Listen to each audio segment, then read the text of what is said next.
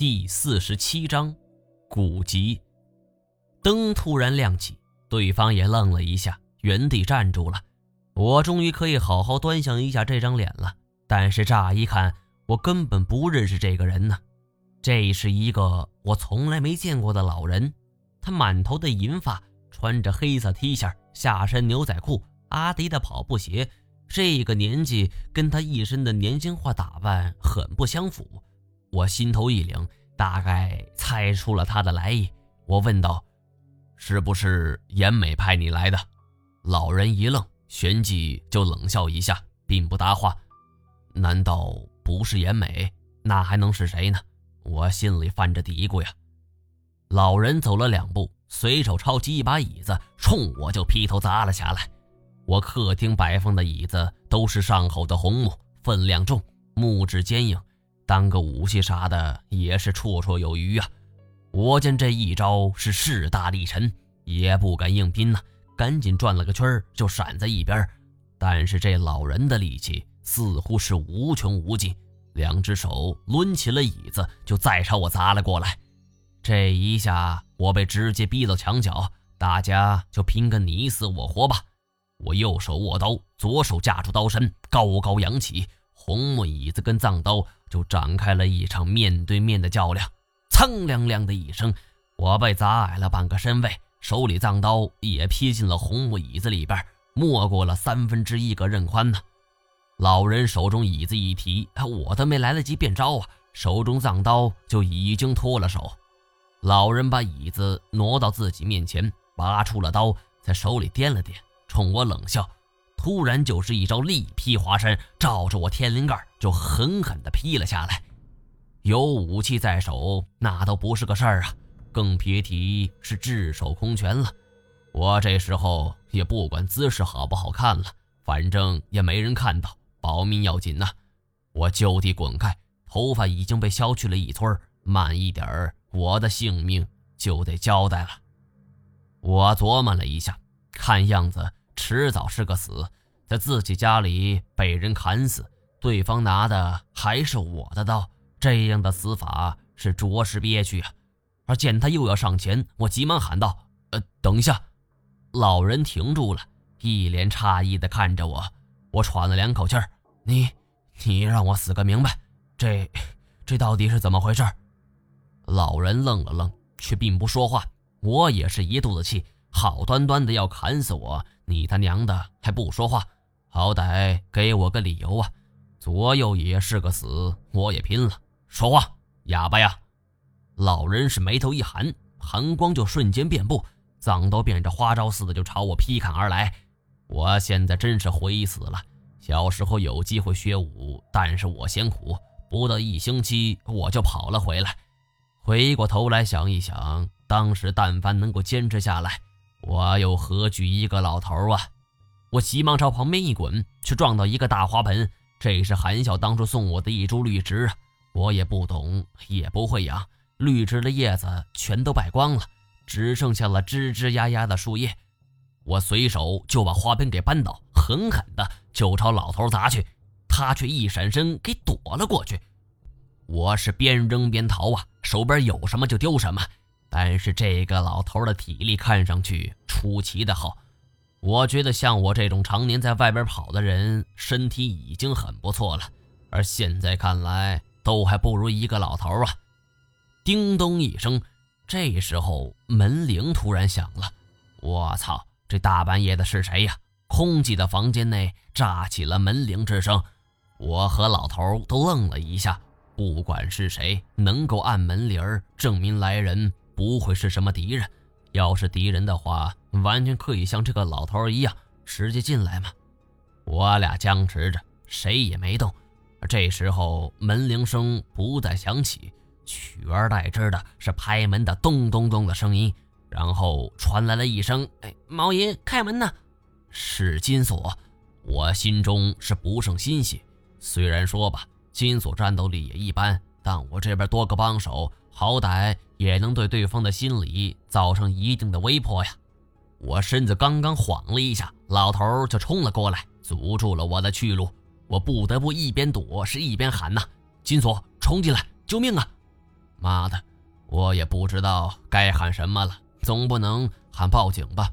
做我们这一行的，报警不就等于自投罗网吗？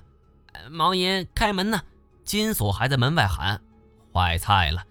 我刚想起来，为了不受打扰，我的房门全都是隔音效果最佳的。就这么说吧，我在屋里睡觉，外边就算是在打仗，我都能睡得很香啊。这一嗓子在屋里听起来是震破天际，但是在外边却一点声音也没有啊！我在老头邻里攻击的逼迫下，就跳到餐桌之上，举起一个大花瓶就朝门板上狠狠地砸去。这个花瓶是金锁送给我的，说是咸丰年间的东西。不过都这个时候了，哪里还顾得上咸丰不咸丰啊？哗啦一声，花瓶就砸在门板之上。这一下，外边是无论如何也能听见吧？一见我丢出的花瓶就砸在门板之上，老头是吃了一惊啊，转身就砸碎一扇窗户，就直接跳了下去。我这儿虽然是低层啊，但是说跳就能跳的老头，他这还是第一个呀！哎，毛爷在不在呀？门外的金锁还在叫着，我是哭笑不得呀。得亏金锁这一声现在才说呀，要是早说半分钟，我就得去阎王殿报道了。我歇了十几秒，慢慢走到门前，拧开了门锁，却见金锁和太监正要转身走，而听到开门之声，金锁是回头一看，见我满头大汗，又在微微喘气儿，立即就咧嘴笑了：“呀，在做活塞运动啊！啊，你继续。”而说完，他又冲太前耸耸肩：“哎，走吧，面瘫侠，这种事儿你不懂。”我见他抱着一个箱子，我知道他们绝对不会平白无故的半夜来找我，就让他们进来。金锁是一脸的坏笑啊！哎，这这这合适吗？我苦笑了一下，懒得解释了。等进了房间，看到一团乱糟糟的场景，金锁这才问我发生了什么事儿。太前则是神情凝重地看着我，我叹了口气儿啊，说出了刚才的遭遇。金锁又问我是个什么老头啊，我大致描述了一下，他俩也没见过。我也没什么真的希望能从他们嘴里得到什么有价值的线索。令我惊奇的是，一个老头能有如此的身手，恐怕全中国都找不到几个呀。古一指、孙胖子那都有可能啊，但是古一指是生死未卜。金锁信誓旦旦地说他在盗洞里的夹缝里看到了他的遗体，但是老赖却说古一指曾经亲口说过他给科考队当向导的事儿。而至于孙胖子，金锁见过，他也给予了排除。而剩下的黄宪章就更不可能了。他的身手虽然好，但是也不至于这么牛吧？萧九天现在估计在碉堡里边睡大觉呢。而忽然，我身子一耸，我想到了一个人。我斜眼偷偷瞄了一眼太前，这种感觉是越来越强烈。不会是太克剑吧？刚才的局势是十分凶险，老人的相貌我也看不太清，只能是说个大概。要说他跟太前有没有相貌相似的地方，还真说不上来。但是我知道，能有这么好身手，还一把年纪的，除了失踪的太克剑之外，再无他人了。但是太前却是面色平静，仿佛就像什么也没发生过，一句话也不说。这件事儿没了线索，我的心情很是低落。金锁见到了门口的花瓶碎片。恨的是顿足捶胸啊！毛爷呀，你这这这这也太大方了吧！咸丰的釉里红敞瓶啊，少说也值个百八十万的，你就这么……哎，也太败家了！太前围着屋子转了一圈，冷然说道：“你被人盯上了，这不是废话吗？总不至于对方是认错人了吧？”我心中笃定，这个人就是太克剑。严美要是请杀手的话，绝对不会选如此一个老的人来。我想起了林飞玄在察合台汗国曾经说过的一句话：“妈的，果然是危机四伏啊！”不过我实在想不出来，太克剑有什么理由要来杀我？他儿子跟我是朝夕相处，当爹的难道吃醋了？再者说了，你儿子在我关照之下活得也不错呀，不缺吃也不缺穿的，偶尔话也多了，不像以前那么孤僻。当爹的怎么也该感谢我不是？但是总不会跟萧九天似的，脱离了现代社会太久了，见面就要杀人。仔细一想，这根本不成立嘛！刚见萧九天的时候，那摆明了是副流浪汉打扮，是衣不蔽体，食不果腹，哪像刚才这位呀？穿着打扮跟年轻人那就是一样的，估摸着生活是比我还要惬意呀。老头要真是太可见的话，这些年他去了哪儿呢？都经历了一些什么？